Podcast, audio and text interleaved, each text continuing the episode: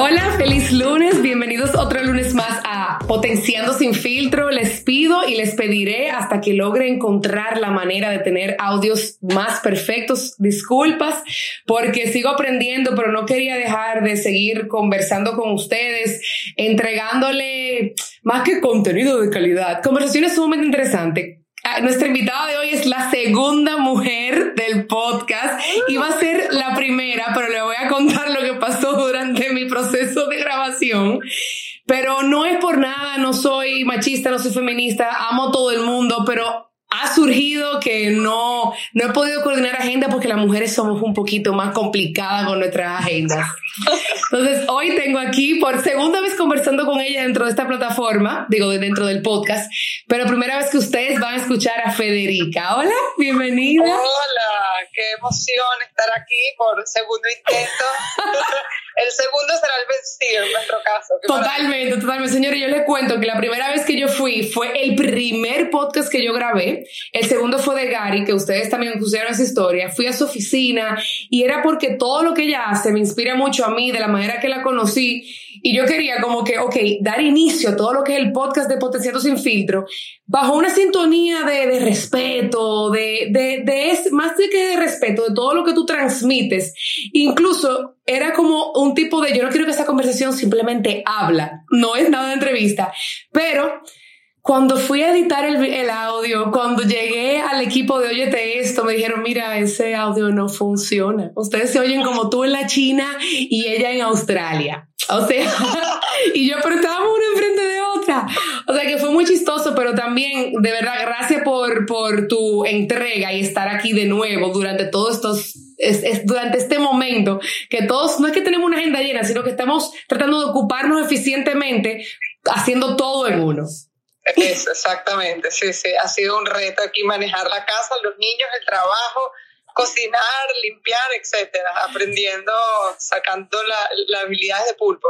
Así es. Bueno, hoy el, el, tema, más que esto no es una entrevista, como ustedes saben, como ustedes han visto en todas las conversaciones de Potenciando, pero específicamente con Federica hoy, yo no quiero, yo no quiero hablar de, de algo puntual, sino de algo que es permanente en nuestras vidas, algo que tenemos que traer a la luz conversaciones que, conversaciones que debiéramos empezar a tener y de una palabra en específico que para mí ha sido transformadora porque no siempre la implemento conmigo, no siempre se la entrego a los demás, quizás porque no la tengo presente yo, pero también no siempre la incluyo en mis conversaciones para traer a todos a un escenario de aceptación de que es importante trabajarla. Y es, la palabra es dignidad y yo quiero que tú seas quien nos comentes un poquito basado en quién eres dentro de esta palabra, basado en lo que significa para ti, lo que has trabajado, cómo llegaste a todo el contexto profesional, personal y de crecimiento que hay detrás, tu historia. Ok, buenísimo, me encanta creo que es muy valioso enfocarlo desde mi historia porque lo que me encanta del tema de dignidad y de todo el modelo es que no sea algo como, como plástico en un libro, en un papel como tensa, sino decir, no, esto es una cosa que vive, es viviente. Y en mi caso, yo crecí toda mi vida sintiendo que para, para que me quisieran, para que mi familia me diera la atención que yo quería, tenía que encajar con lo que ellos esperaban.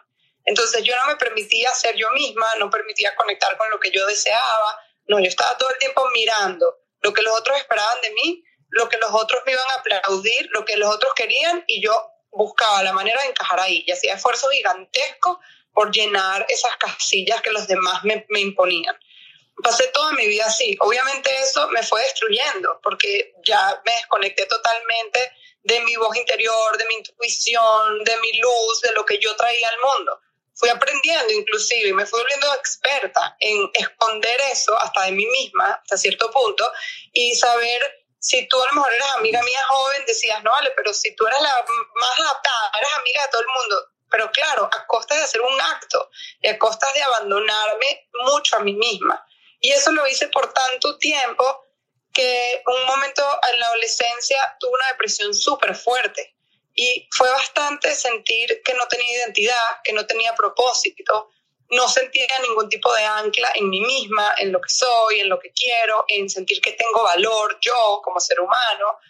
Y eso me ahogó tanto que una mañana no me pude parar más y tuve una depresión muy fuerte, me tocó hacer, eh, me hospitalizaron inclusive, me tocó hacer terapia, hacer trabajo profundo, pero a la vez esa oportunidad de pisar fondo fue una oportunidad para volver a, levantarme, como para saltar después de ahí y levantarme y aprender con mucho apoyo a redefinirme y a encontrar todo eso que yo había perdido. En ese momento, mi, manera de relacionarme con el mundo es muy académica, es, muy intelectual, es lo que aprendí. Y en ese momento me, me apliqué a Harvard y me fui a Harvard a hacer mi posgrado quizás viéndolo así, yo siento hacia atrás y digo, era un escape, porque era como que acumular más títulos para seguir cumpliendo con las expectativas y, y que tanto en verdad yo quería lograr eso. Pero la vida me dio un regalo enorme, que fue que durante mi posgrado conocí a dos profesoras que fueron una enorme transformación. Una de las profesoras, ella trabaja muchísimo el concepto del otro, de aprender a mirar a las otras personas, a las otras realidades que hay en el mundo.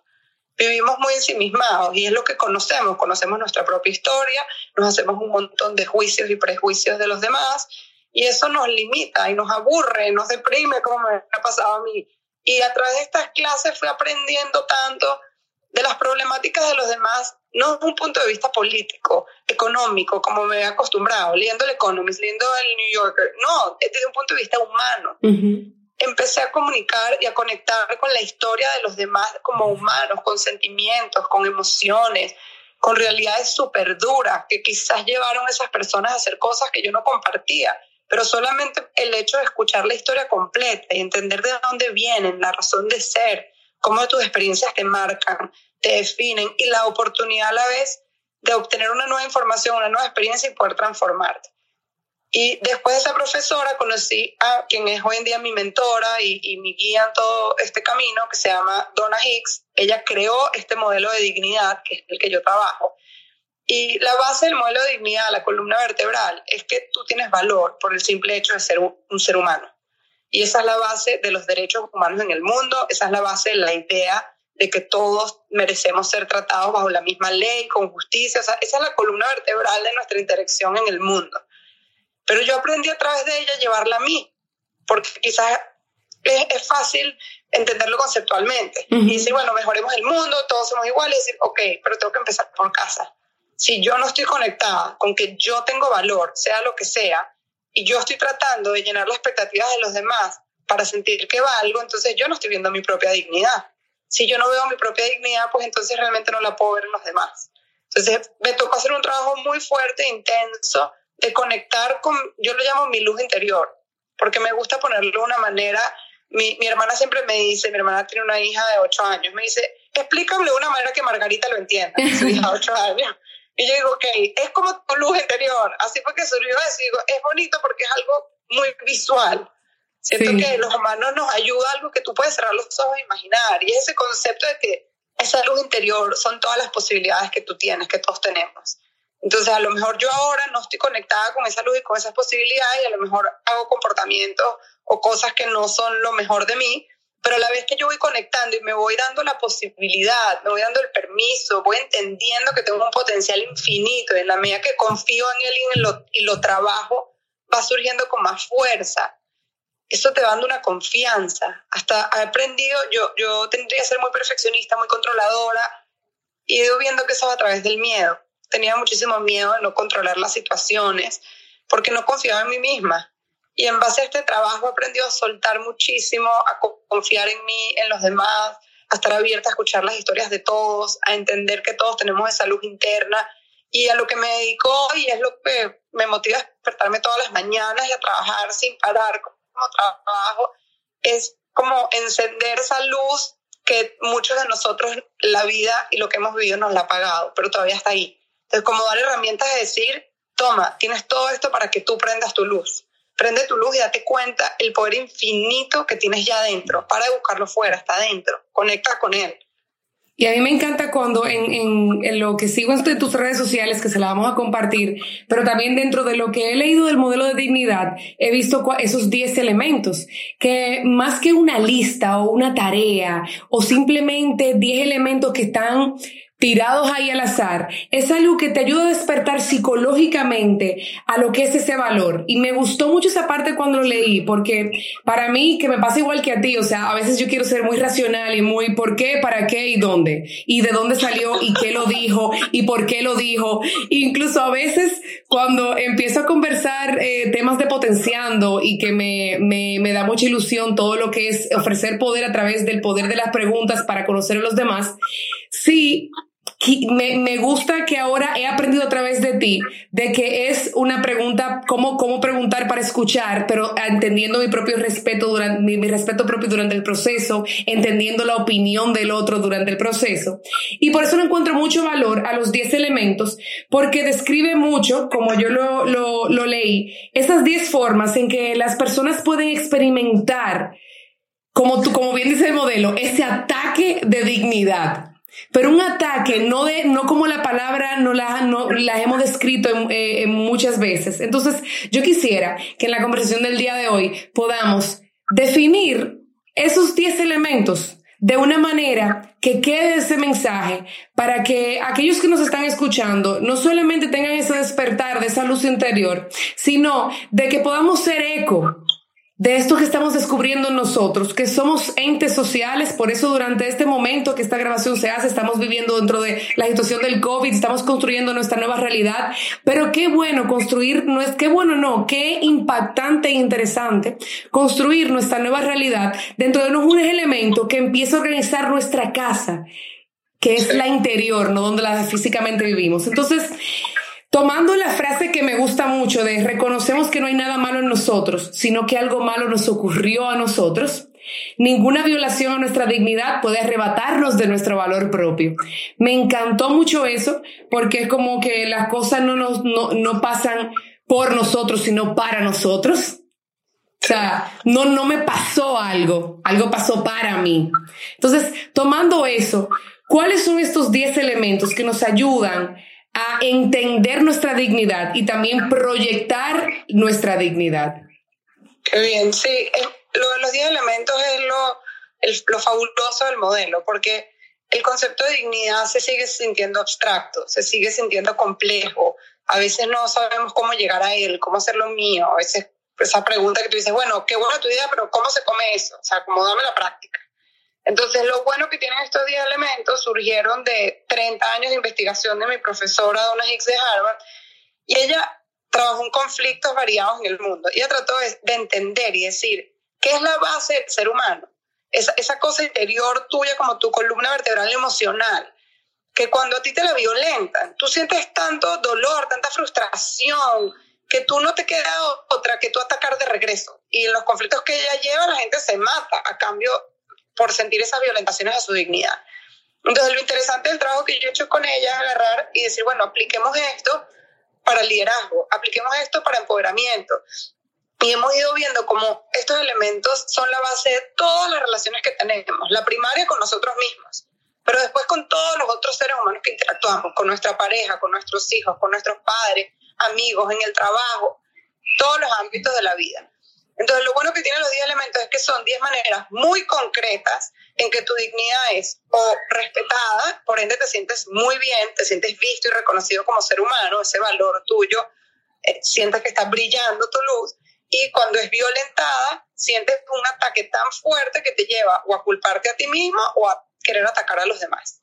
Entonces, esa comprensión de saber qué necesito yo para sentirme bien y qué necesitan los demás para sentirse bien, me facilita todas mis relaciones y a la vez me da una enorme comprensión. Cuando yo tengo un conflicto, muchas veces no entendemos qué le pasa a la otra persona, nos hacemos una historia en la cabeza.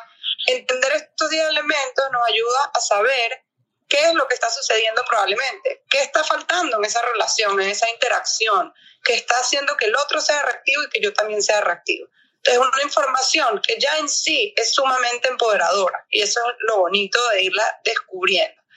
Antes de entrar en los elementos, quería como recalcar eso que tú decías de reconocemos que no hay nada malo en nosotros, sino que algo malo nos ocurrió a nosotros. ¿Qué pasa? Cuando recibimos violentaciones a nuestra dignidad, sentimos que la base de nosotros como ser humanos fue violentada, no nos sentimos vistos, no nos sentimos reconocidos.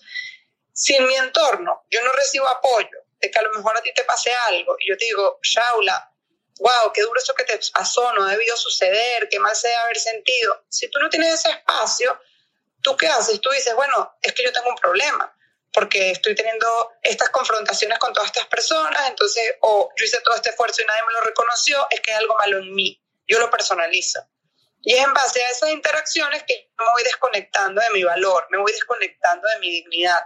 Entonces, cuando yo conecto con todos estos 10 elementos, lo importante es saber que el valor es mío siempre, que yo tengo esa luz interior y que yo tengo ese valor siempre. Y cuando me pasa algo malo, no es que algo malo en mí, no es que tú te llevaste mi dignidad, no, mi dignidad se quedó conmigo. Simplemente uno de estos 10 elementos fue violentado. Y el hecho de nombrarlo, de poner palabras alrededor, ya en sí, como ejercicio, trae un montón de sanación. Y esto es algo que hasta se ha probado a nivel neuronal.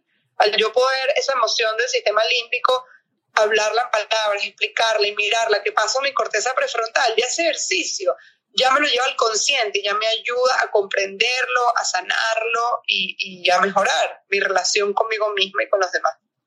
Buenísimo.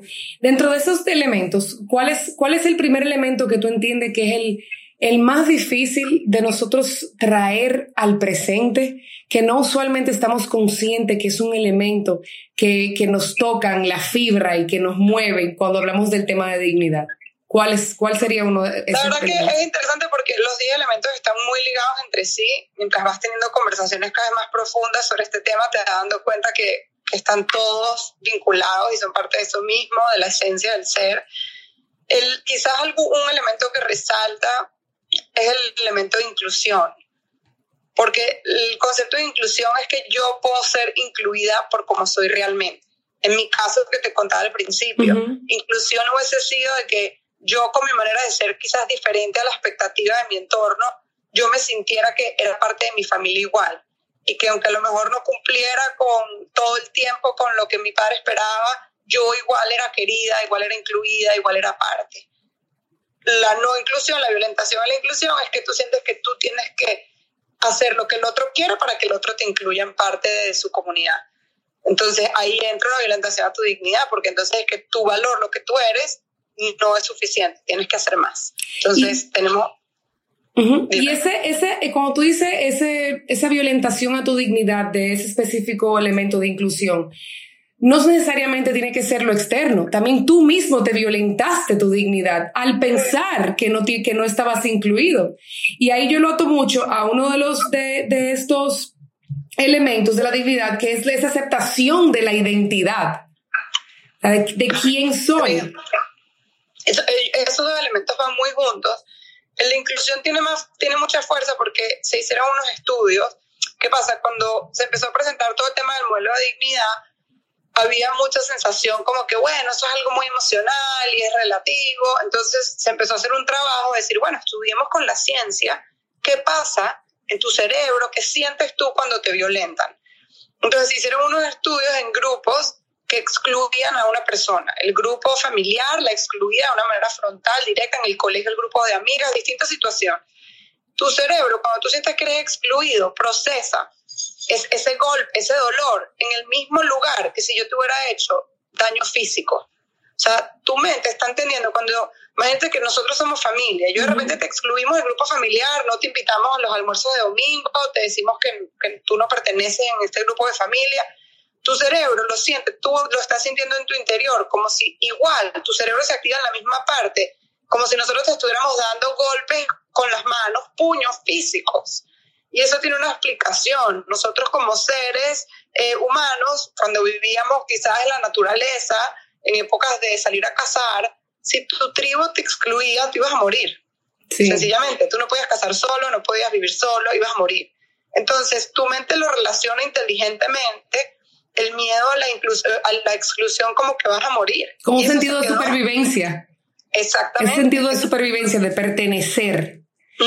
Y, entonces, eso se quedó con nosotros, esa, esa necesidad, a pesar de que ya no vivimos en la naturaleza, ese sentido se quedó dentro de nosotros, esa necesidad de pertenecer a tu grupo y a tu familia, es algo intrínseco del ser humano. Y tú dices que se ata mucho al, al, elemento de aceptación de la identidad. ¿Cómo se ata eh, el, la inclusión y ese, y ese también sentir que nosotros mismos nos damos de sí? Yo pertenezco aquí y también yo hago que tú, yo te doy ese sentir de que tú estás incluido en mí y yo hago que tú pertenezcas a lo que es mi círculo, que tú eres parte. ¿Cómo va atado a la aceptación de identidad? De que es, o sea, pero no me siento ni superior ni inferior cuando estoy cerca de ti, ni te veo a ti superior ni inferior. Sí, aceptación de identidad es que yo te acepto como tú eres realmente y te incluyo, no te incluyo porque actuaste lo que yo quería, te incluyo en base a tu identidad real. Tu identidad viene con cosas quizás evidentes como tu género, tu raza, tu religión, tu edad, pero también, por ejemplo, viene eh, el lugar que ocupas en tu, entre tus hermanos. El hermano mayor tiene un rol y tiene una identidad en función a eso. El hermano menor tiene un rol, tiene una identidad. Entonces, son todas las cosas de tu vida que tú sientes que te definen, que son parte de tu identidad, te definen como tú eres. Entonces, para tú sentirte realmente incluido, tienes que la otra persona mirar tu identidad como es, con todo eso que incluye y que tú te sientas parte igual, si tú puedes expresarte. Por ejemplo, yo como mujer, yo como mujer siempre me quise definir diferente a lo que mi entorno me exigía. Y quizás ahí empezó mi primer problema de que yo quise como mujer siempre poderme sentir fuerte, dueña de mi vida, independiente. Y el mensaje que yo recibía de mi hogar con todo el amor del mundo de mi papá no era ese, era como que te vas a buscar un buen hombre, que él te quiera y él te dé todo lo que tú necesitas. Y yo decía, no, yo me lo quiero dar yo misma y me buscaré una pareja que me haga muy feliz y yo a él, pero, pero no para que me dé algo claro. material o de cuidado, no, yo me lo puedo dar. Entonces, mi identidad como mujer, como yo me quería definir como mujer, no era algo que era aceptado en mi hogar. Entonces yo enfoqué en decir, bueno, déjame ser el tipo de mujer que, esté, que mi entorno... Para sentirme incluida. Exacto. Entonces, por eso van vinculados totalmente esos dos elementos. ¿Tú sabes que... Perdón, ¿van vinculados? Para que haya una inclusión real, necesita ser atada a que estás aceptando mi identidad como yo la siento y como yo me defino. Que, te, que me, tú diciendo eso, me llega mucho a la mente también temas que pasan en el ámbito laboral, en grandes empresas donde hay tantas culturas mezcladas, que a veces tú quieres ser parte, pero hay ese choque cultural y no, quizás no es, no es que no te aceptan, es que no saben cómo aceptarte, porque también hay un trabajo interno de aceptarme yo dentro de este espacio multicultural.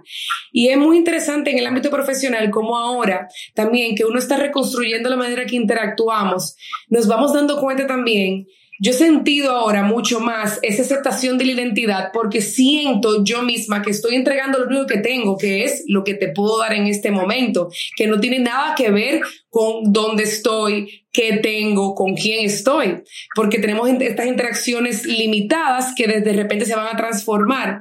Y es súper interesante tenerlo bien presente de que esa aceptación y la inclusión, no solamente nosotros identificarnos y quienes están escuchando en esta conversación de, ah, cuando me ha pasado a mí, también tratemos de ver cuando lo hemos hecho hacia el otro, porque esas, situaciones estamos actuando desde el miedo y tenemos que trabajarla porque ahí no, no estamos dándole respeto a la dignidad del otro. Y entonces de una manera estamos invalidando la nuestra. Y ahí voy a otros dos elementos que para mí están un poquito atados, y tú me dirás, que es el tema de la validación y el reconocimiento. Esos dos elementos, yo siento que en las mujeres, si me disculpan los hombres que me estén escuchando, es, están tan presentes porque de alguna manera u otra no los autoexigimos, pero inconscientemente y por patrones socioculturales también están muy presentes en la mente de todos a través de estereotipos, de roles, de paradigmas. Entonces vivimos pisoteando nuestra dignidad relacionada a la validación y al reconocimiento, porque estamos buscándolo donde en realidad no lo vamos a encontrar, porque ellos también están buscando su validación y reconocimiento. Ahora, desde el modelo, ¿cómo se ven estos dos elementos? Ok, reconocimiento viene, todos necesitamos que cuando hacemos esfuerzo para algo, hacemos esfuerzo en el trabajo, hago esfuerzo para que mi esposo y yo compartamos un momento especial, hago esfuerzo para atender a mis hijos y jugar con ellos, todos queremos un reconocimiento de nuestro esfuerzo. Y, y ahí es importante diferenciar, decir, no es ego, es que quieres que el otro te mire y que el otro valore con conexión y con amor eso que tú estás dando. Entonces, cuando yo no recibo un reconocimiento de mi esfuerzo, me desmotivo, siento que no es importante lo que yo hago para la otra persona Entonces, ¿qué pasa? No me siento visto, no me siento valorado. Y eso es la dignidad, que alguien mire tu valor propio, mire eso que tú tienes dentro. Entonces, reconocimiento nos cuesta mucho, nos cuesta muchísimo darle reconocimiento a las otras personas. Realmente tomar un espacio de decir, conchale, gracias por esto, qué, qué rico este detalle pequeño, sobre todo las cosas pequeñas, que creo que es donde está la verdadera magia, esas cosas pequeñas de la rutina, de, de valor esta sonrisa que me diste en este momento, este apoyo, este mensajito, y eso es lo que realmente va a fortalecer nuestras conexiones y es lo que nos va a hacer sentir bien. Y de validación, a veces se presta confusión por el uso que le damos en el lenguaje, pero validación es diferente a reconocimiento como lo usamos en el modelo. Y es que cuando yo, validación significa aquí que cuando yo sufro algo, me pasó algo difícil para mí, yo necesito que la otra persona valide mi experiencia y me diga lo que hablábamos antes. Si yo violentaron mi dignidad y como yo te contaba en mi infancia, yo te cuento a ti, si tú me dices, ay, no le hagas caso, eso no es gran cosa, ya tú creciste y tú eres súper chévere y te va súper bien, no me estás validando, lo que para mí fue súper doloroso y para mí fue muy, muy difícil en mi vida. Entonces yo necesito ese espacio de que me oigan, de que me escuchen, de que respondan a lo que yo estoy sintiendo, a la experiencia vivida. Y nos cuesta porque tenemos muchísimo miedo a las emociones intensas, tenemos muchísimo miedo a la vulnerabilidad. Entonces, crear ese espacio de calma, de hablar de temas duros y de poder tender una mano de cariño de simplemente estoy aquí para ti, yo te escucho. ¡Wow! Qué duro de haber sido eso, no de haber sucedido tendemos a querer correr a solucionar. Tú vienes a contarme algo malo que te pasó y yo de una vez te voy a dar todas mis ideas, mis sugerencias, mis consejos, lo que tienes que hacer. Ahí yo no te estoy validando. Inclusive te estoy desvalidando porque si yo te doy puras instrucciones, yo te estoy diciendo, no, tú no puedes llegar a una idea, tú no puedes conseguir una solución, soy yo la que te la tengo que dar. Sí. Entonces, validación es crear un espacio seguro de conversar y en base a esa conversación ya vale, voy a quitar al perro el collar porque, o sea, me, está, me, así, me está viendo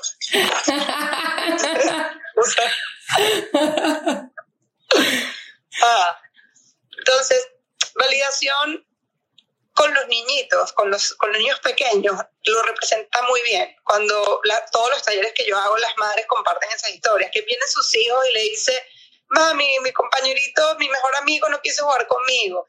Entonces la mamá, bueno, busca otro amigo. Y el niño más bien se siente más triste, más aislado, siente que para qué te va a contar si tú no le escuchas.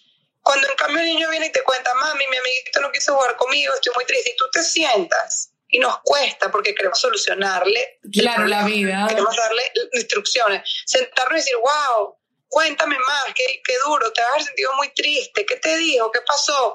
O yo cuando era chiquito una vez también me pasó con mi mejor amiga y me sentí terrible. Y creas ese espacio, hablar de la emoción nos da terror porque creemos que si decimos eso nos vamos a deprimir los dos. O sea, si le abro la puerta, hablar de tristeza, eso es como un hoyo negro del que nunca sale. Y ser vulnerables, nos, a veces creemos que podemos ser débiles.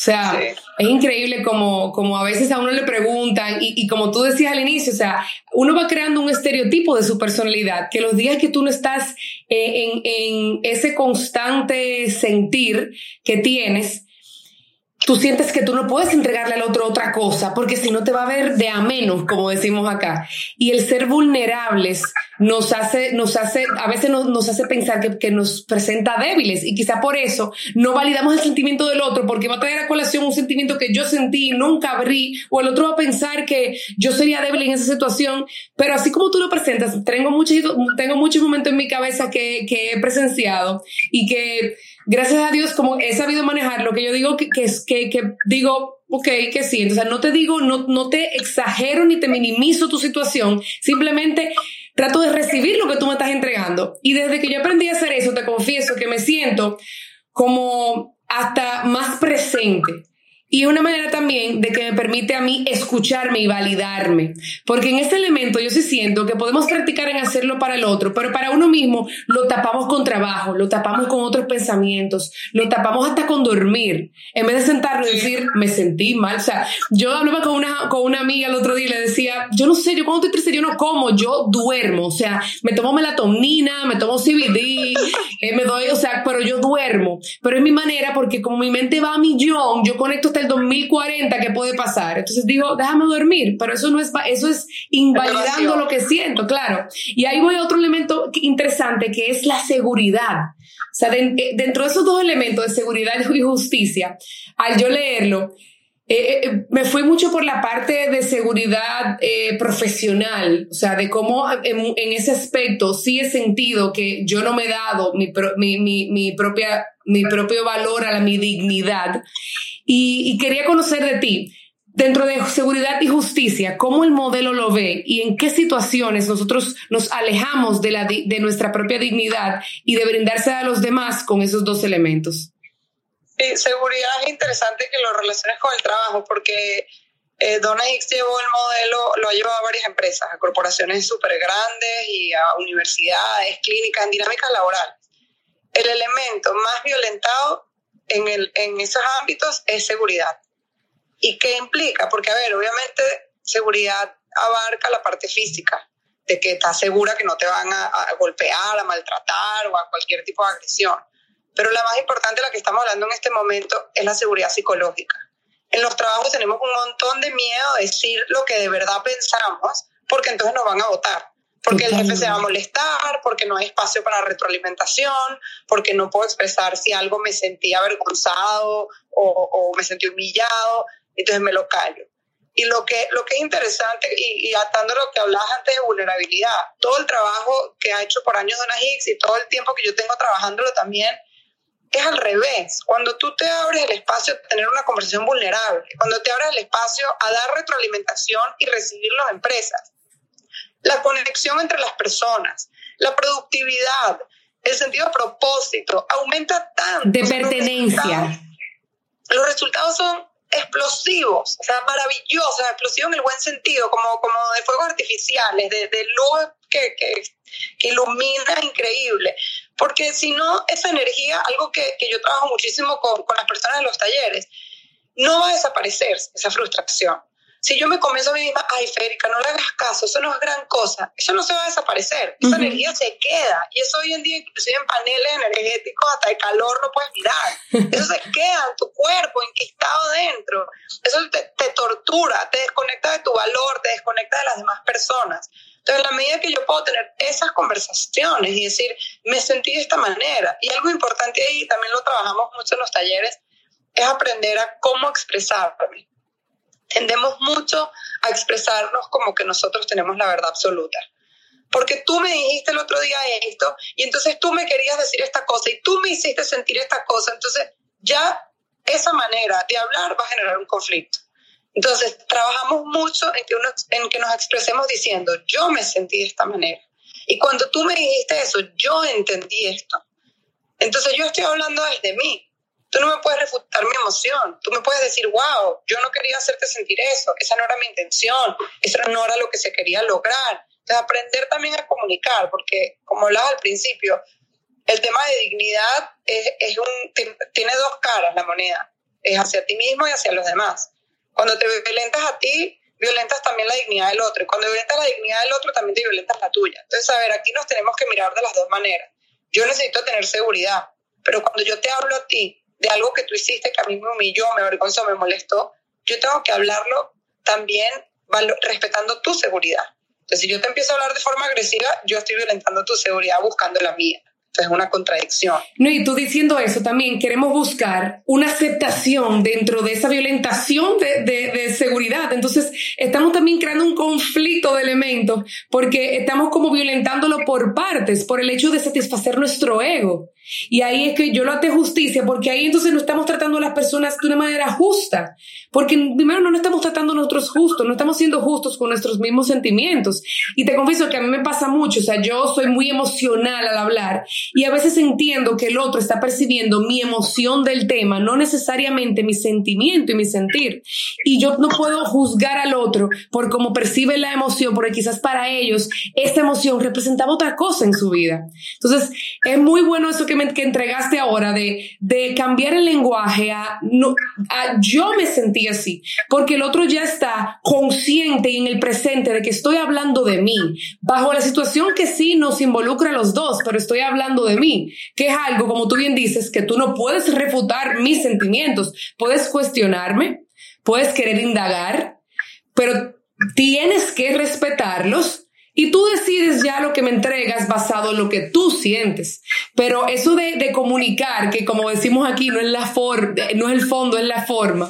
Siento que, que, que, tiene tanto peso y mucho más hoy en día esas palabras, porque dentro de la nueva masculinidad, la, de, la redefinición de los roles dentro de, de, eh, dentro de lo que se estipulaba que la mujer tenía que hacer, dentro de este despertar de nuevas energías que estamos todos viviendo, que estamos convergiendo, dentro del nuevo despertar de diferentes géneros, yo siento que, que, que estamos también eh, perdiéndonos quizás en el lenguaje por querer comunicar tanto, de tantos que estamos transformándonos. Entonces, volver a la base, como bien habla el, habla el modelo, volver a, lo, a, lo, a, los elementos principales, que si, con miedo de que se me escape alguno, o sea, hablamos de la aceptación de la identidad, Sí. Hablamos de la Podemos- inclusión. Los que faltan podemos vincular, o sea, con los que faltan, porque justicia, bueno, justicia habla mucho de hablar, de tratar a todo el mundo con equidad, o sea, dar la misma oportunidad de forma imparcial. Entonces, sobre todo en nuestra cultura latinoamericana, damos mucho peso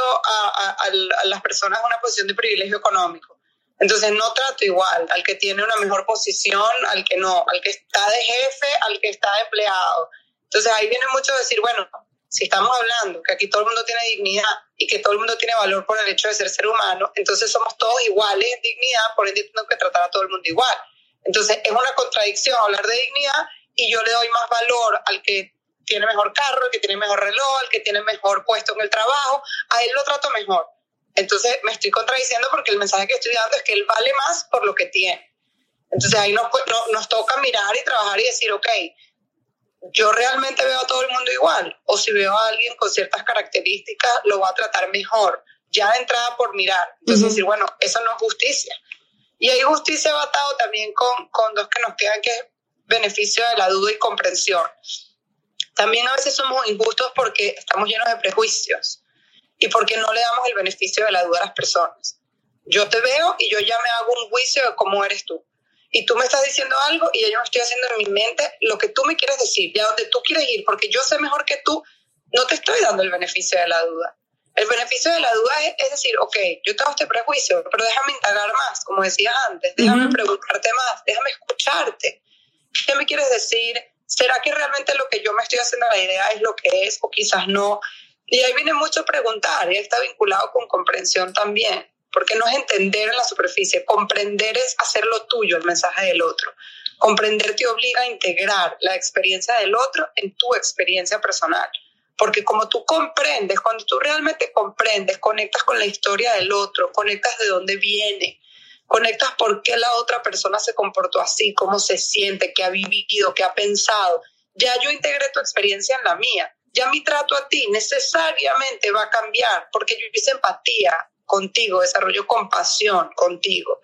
Entonces, ahí viene mucho un trabajo sencillo de decir, yo, a lo mejor tú me dices algo que me choca y yo decirte, wow, yo no lo entiendo así, pero cuéntame más, ¿por qué para ti es así? Quiero saber. En vez de yo decirte, no, claro que no, ese eres tú, en tu privilegio, que tú crees, y ya te ataco. Sí, Ujú, espera. O sea, qué, qué fácil y qué sencillo decirle, wow, Shaula, yo no estoy de acuerdo, o lo que yo he leído o lo que he investigado no va en esa línea. Me encantaría aprender más de tu manera de ver. Claro. Tú me puedes contar por qué tú lo ves así, cuál es tu experiencia con ese tema. Y eso, eso es la única opción que me va a dar, es enriquecer nuestra comunicación y nuestra relación. Y es muy interesante eh, porque lo ato al libro de, de los cuatro acuerdos de Miguel Ruiz. Y hay, dos y hay dos de los acuerdos que, que yo trato siempre de traer presente. Mientras tú conversabas eh, de, sobre esa comprensión, ese beneficio de la duda, él lo habla, es de no suponer y no, tona- no tomar nada personal.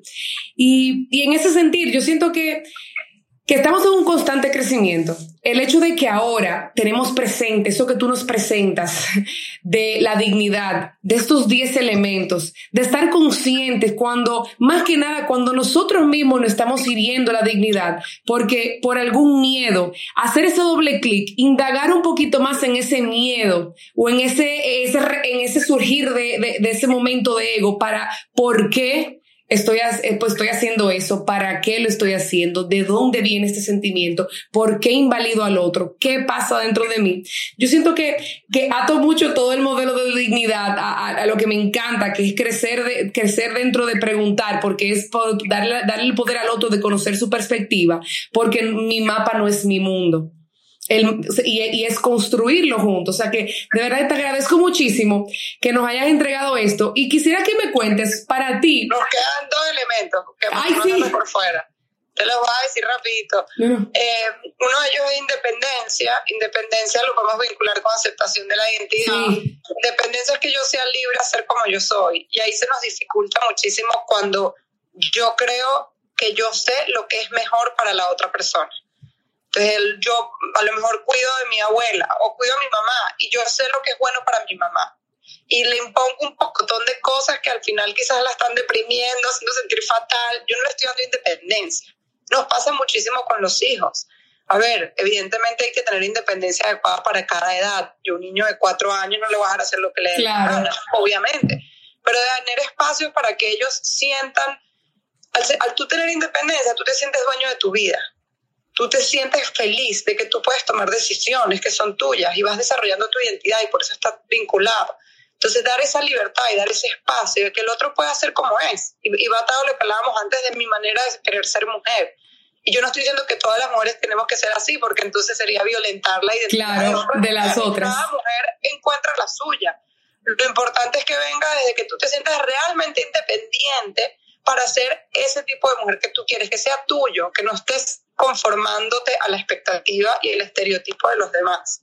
Y el último es responsabilidad, que siempre lo dejamos de 10 del al final, porque por más que conozcamos estos elementos, yo tengo años trabajando este modelo, violentamos la dignidad de los demás y la nuestra aún así continuamente.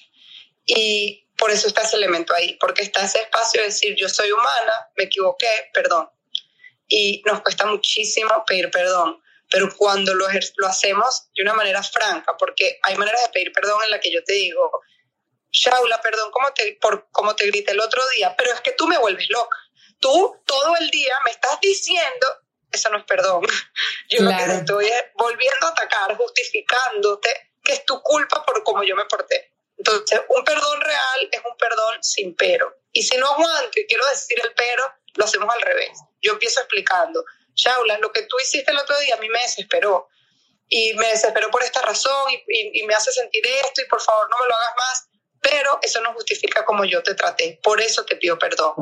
Entonces, eso es un perdón de verdad. ¿Entiendes? No hay nada que justifique mi mal comportamiento. Y yo te pido un perdón.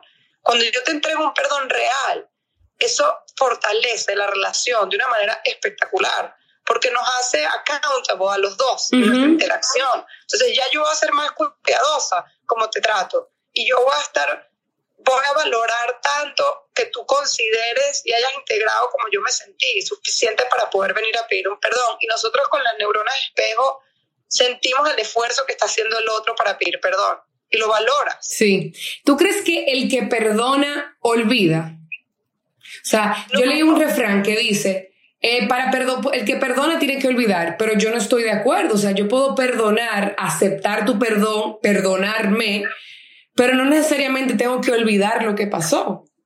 No, y eso es importante. En el taller trabajamos también perdón bastante. Y yo perdono para mí, básicamente. Yo perdono porque si yo no perdono, yo me quedo atada a la persona que me hizo algo que no estoy perdonando, me quedo atada como por una cuerda.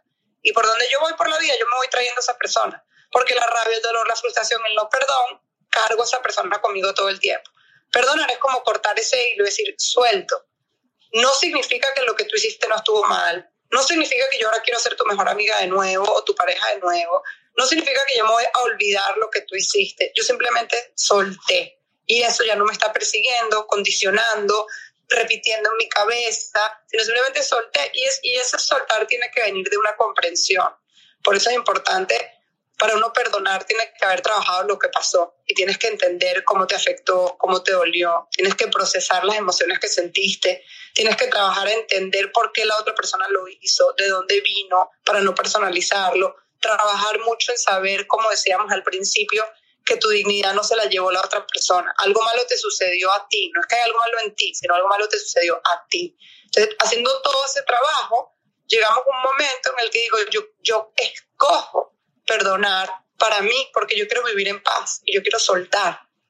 No olvido, porque no me quiero cuidar, inclusive. Si olvido, entonces voy a, ir a que me vuelvan a maltratar al infinito. No, y también yo lo, yo lo siempre lo he relacionado mucho, que no quiero olvidar porque tampoco yo quisiera hacer sentir a otra persona así.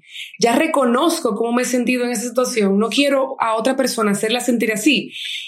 ¿Y qué herramientas para ti han sido útiles para mantener siempre presente estos 10 elementos? ¿Qué herramientas tú utilizas? ¿Qué estrategias tú nos puedes entregar que nos permitan a nosotros tener siempre presente estos 10 elementos? Sí, bueno, trabajamos muchísimo la meditación. En los talleres hacemos una meditación corta que es conectar con nuestra luz interior, porque como no nos han enseñado este tema de dignidad en nuestra infancia, como ojalá empecemos a hacer en el futuro, yo no tengo conexión a mi dignidad. Y la clave de yo reconocer esos elementos en mí y en el otro es conectar con mi dignidad. Entonces hacemos una meditación que es básicamente visualizar esa luz interior, visualizar esa luz interior llenándote, esa luz interior encendiéndose. Hacemos a veces ejercicio de prender con una velita, es algo hasta como muy visual. Y en la medida que yo hago eso repetidamente todos los días, yo voy como empezando a sentir esa fortaleza interior. Desde esa fortaleza interior yo empiezo a desarrollar una confianza en mí misma que me permite soltar. Y eso está, por ejemplo, en el mismo perdón. Yo a veces digo, no quiero olvidar para que no me vuelva a pasar, para que yo no lo vuelva a hacer. Si yo necesito repetir eso compulsivamente, significa que yo no confío en mí, no confío en mi bondad, no confío en la bondad del otro. Si yo voy conectando con esa luz interior, yo voy confiando en mi intuición y mi intuición habla, habla duro, lo que pasa es que hemos aprendido a callarla. Pero si yo voy conectando con esa luz interna, yo voy escuchando mi intuición y voy sabiendo cuando estoy realmente en un, momento de una relación que me trae cosas buenas y cuando no. Y, y, es, o sea, tú diciendo todo eso, yo ato como muchas conversaciones que he tenido con amigas últimamente de que a veces no estamos conectados, creemos que estamos haciendo cosas no aceptadas, que el otro no nos va a aceptar si hacemos tal o cual, de que tenemos que cumplir con ciertos requisitos. Y si tú que, y si estamos proyectándonos porque es porque nosotros mismos no hemos, no hemos dado ese valor. Ahora, ¿tú crees que hay herramientas, digo, tú crees no, cuáles son las herramientas de programación neurolingüística que podemos utilizar para quizás identificar tres o dos elementos que sean importantes y, y tenerlos conscientes? ¿O tú entiendes que el, el, desarrollo de nuestro crecimiento de la dignidad debemos ir siempre, todos los días o cada, o cada vez que, que lo traigamos al presente cruzando dentro de todos los elementos? ¿O existe la oportunidad de yo decir, mira, me quiero enfocar en esto ahora mismo y quiero fortalecer esto y voy a utilizar mi energía para yo ser más responsable, para yo eh, validarme más, para yo, o sea, existe el hecho de poder tener concentración en un solo elemento o el, el, tema general de la dignidad funciona cuando nos atamos a todos? A ver, los, los 10 elementos son fundamentales porque para yo decir que me trate a mí misma con dignidad o trate a otro con dignidad, necesito que estén presentes los 10 elementos. ¿Qué pasa? Habiendo aclarado esto, ¿qué pasa? Según nuestra historia, todos tenemos mayores fortalezas en algunos elementos y más debilidad en otros. Entonces, el primer ejercicio que hacemos en el taller, de haber explicado el concepto y los elementos, es evaluarnos en cómo nosotros tratamos a los demás en, nuestros en estos elementos y cómo nos tratamos a nosotros mismos. Entonces, yo aprendo rápidamente cuál de estos elementos es algo que me cuesta mucho. Entonces, escojo y digo, wow, estos dos son los más difíciles para mí, los quiero trabajar. Entonces, me enfoco ahí. No significa que los otros son menos importantes, sino que los otros, por mi experiencia de vida, yo los tengo más fuertes, más reforzados, fluyen mejor. Entonces, eso se vuelve un ejercicio muy personal, de que quizás el que está oyendo puede ir anotando los elementos y se puede ir preguntando en su vida cuáles quiere trabajar, cuáles quiere reforzar. Y, y sí me gusta también hacer mucho énfasis en que empieza desde nosotros mismos. O sea, empieza de darnos esos elementos a nosotros, empieza de tener espacios de escucharnos, de sentir nuestras emociones, de hacernos vulnerables, de estar en conexión con lo que deseamos, con lo que somos y, con, e, con esa constancia como de un pequeño ejercicio diario que pueda hacer de visualización de mi luz, de leer los elementos. Tengo varias personas que dicen que los han pegado en su baño y tienen los elementos pegados y los leen y los leen y los leen y ya se ha vuelto casi como un mantra de repetición. Cada quien puede ir desarrollando sus estrategias. Buenísimo. No, y de verdad te agradezco una vez más. O sea, no, tengo, no tengo otra palabra más que gracias por esto que nos entregas. Para mí esto es una edición especial sin filtro, porque es la manera en que yo quiero que todos nos, nos veamos a nosotros mismos sin filtro, que seamos honestos para entregar desde la honestidad todo lo mejor que tenemos y que eso nos hace grande y eso hace brillar nuestra luz que, as cliché as it sounds, es diferente para cada uno y brilla diferente para cada uno. Claro. Y de verdad. Magia. Claro que sí. La diversidad. De verdad, Federica, muchísimas gracias. A los que nos están escuchando, yo voy a dejar los datos de Federica, obvio, en, aquí en, en el episodio. Síganla en sus redes, no es promo, es de mucho crecimiento lo que se recibe. Eh, a mí me encanta, de ver, sigo, me jacto mucho de esto, de que me encanta siempre todos los invitados que tengo acá, porque eh, siento que se, digo, conversamos cosas que perduran y que hacen crecer, pero en especial yo quería desde hace 11, 12 episodios, iniciar contigo porque es, sumamente interesante lo que yo he percibido a través de ti. O sea, no, no nos vemos constantemente, no somos amigas de antaño, pero lo que proyectas y, y como eres coherente con tus palabras y tus acciones, me inspiran.